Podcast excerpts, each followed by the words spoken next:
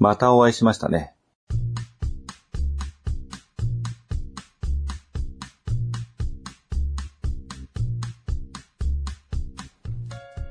この前、鬼滅の刃最終巻が出ましたよね。あまりにも人気があるんで、アニメ全部見たよと言っていた人がいました。普段はアニメなんか見ない人で、人気の要素がよくわからなかったようです。ドラゴンボールにしか見えないと言っていたので、そこと同じに見えるってのは重症だなと思いましたが、アイドルの顔が全部同じに見えたり、オタクはみんなオタクと言ってしまったりする人なので、仕方がないかなと思うんですよね。コンプライアンス的に詳しくは言えませんが、いや、コンプライアンス的な部分はどうかはわからないんですけど、ふわっと言うと、実は根岸は、漫画やアニメ、ゲーム、さらには音楽を含めて、そういうメディアの販売に関する業務をしています。なので、アニメやゲームといったオタク文化に寛容な人に触れることが多いんですね。ただ、それでもですね、そういったコンテンツを取り扱う業態に所属していてもですよ、そういう知識も興味もないなんて人が結構いたりするんですね。仕事としてやっているって感じですかね。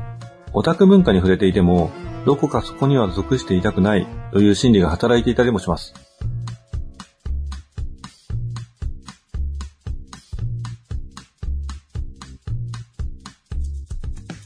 改めまして、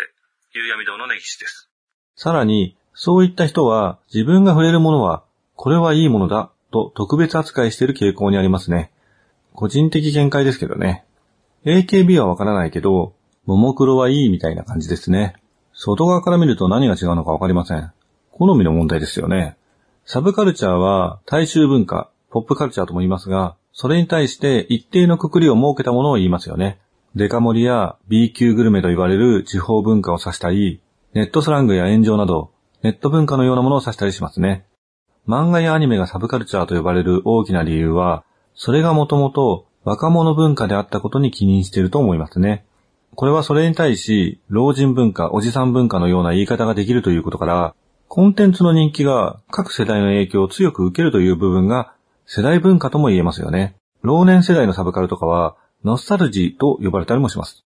昨今のアイドルがサブカルではなく、ポップカルチャーと言えるのは、それが世代の垣根を超えた人気を持ったからとも言えますよね。若者世代だった人が年をとっても応援し続けるような息の長いアイドルがいて、年長者が次世代のアイドル文化を理解したり、共有したりすることで成立していますよね。他のジャンルにしても、そういうことが起こると、サブカルチャーとは何なのか、これはサブカルチャーなのか、なんて話になったりもしますよね。コンピューターゲームは、世代ごとの対応能力、簡単に言うと、アクションは年を取ったら辛い的なやつですね。そういうので、なかなか共有はできませんけど、それでも理解はされてきましたね。今、経済を支えている4、50代のおじさんたちがゲームを初めて知ったとき、自分たちの親世代がコンピューターゲームにはまるという光景はかなり特殊なものでしたよね。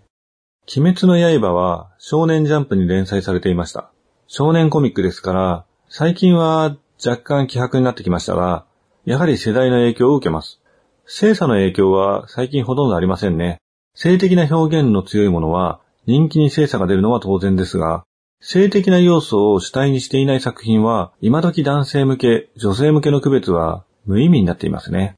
少年コミックのアニメ化で女性人気の高い声優をキャスティングすれば、当然女性も見ますよね。アニメのグッズの一つとして原作コミックを捉える場合もありますから、有効な手段と言えます。メディアミックスの良いところは、そこから知ってもらえるという部分だけではなく、強いファンがつけば、まるっとお金を使ってくれるってところですからね。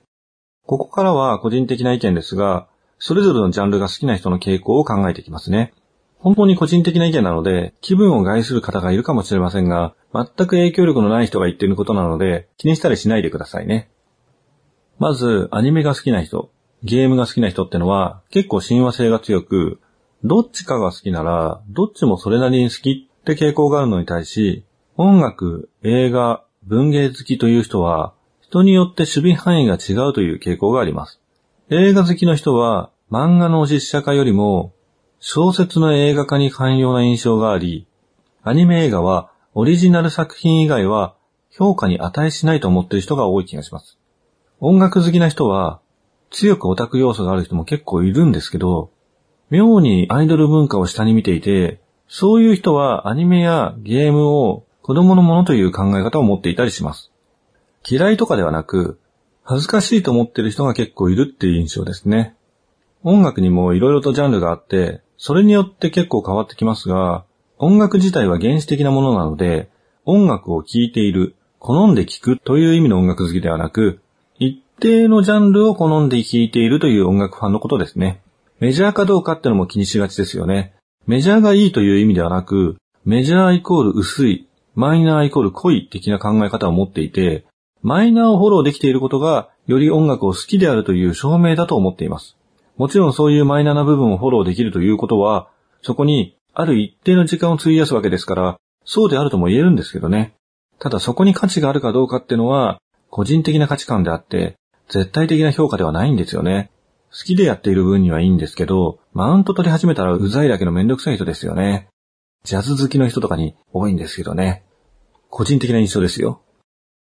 小説好きの人は、ライトノベルに対してどれぐらい寛容さがあるかによって大きく変わってきますね。ライトノベルに対して寛容な人は、他の文化に寛容ですが、そうでないと閉鎖的な印象ですよね。本の世界に入ることを好んでいるため、それ以外のものは雑音と捉えている人が結構います。もうテレビは全く見ないとかですね。ドラマ好きって人は、割とコミックには親和性はありますが、アニメは見ないって人は結構います。最近はドラマ好きってくくりがちょっとマイナーすぎる気もしますね。どっちかっていうと、韓流ファンか海外ドラマファンとも言えますよね。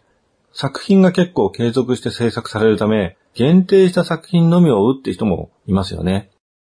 サブカルチャーだと、ホビー系に手を出してる人も結構いますよね。フィギュアやプラモデル、その他の可動式おもちゃですね。おもちゃはもちろん子供向けに作られますが、それを好む大人もいますし、他のメディアのグッズとして購入するという人も多くいます。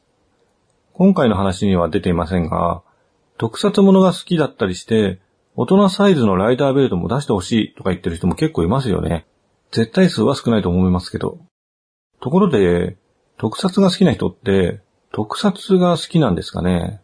?CG とかが出てきて、今時、特撮って言葉自体がどう捉えていいのかわからないんですけど、技術的な部分が好きなんでしょうか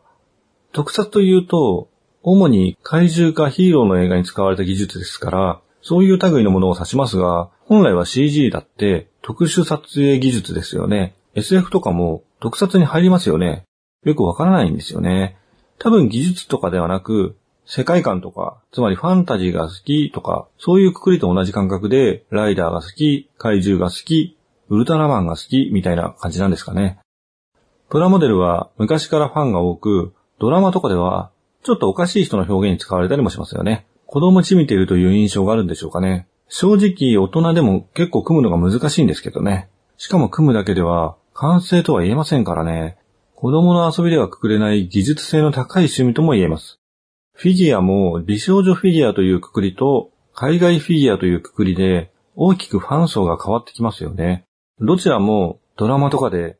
やっぱりちょっとおかしい人の表現で使われますね。これも自分で作るとなると相当な技術が必要となりますよね。そういう技術取得の苦労も、ものともしない情熱っていうのが、そんな部分に働いているのかっていうのが、異常者として表現されがちなのかもしれません。まあ、漫画家とか、古いものだと、音楽家や画家は、異常者という表現は多いんですけどね。それを表現している映画制作者も、異常者表現は結構多いですけどね。ある一定のレベルに到達すると、芸術性が出てくる、もしくは芸術性があると言われ始めるものは、ある種通常では考えない、到達できないものの領域だからなのかもしれません。そして、それを強く好む人は、たとえ自分でその域に到達できなくとも、それと同じような感性を持っている、持っていたいという心理が働いているのかもしれませんね。そして、そんな人と楽しさや感動を共有したいという人がいて、人気が広がっていくのだと思いますね。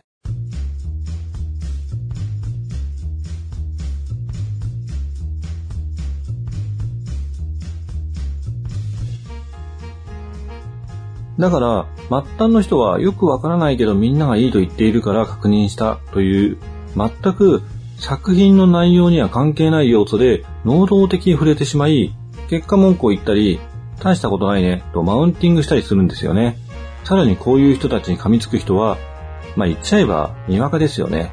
他人の影響で好き嫌いを決めているから、否定的な意見に腹が立つんですよね。最初に好きになってるような、つまり好きになっている人の影響で好きになっているのではなく、自分で好きになっているような人ってのは、理解できないって人の意見に、鼻から聞く耳を持っていないから最初に好きになっているのであって、全然気にしないんですよね。好きな人の好きなものを否定されると怒るって気持ちもわかりますけどね。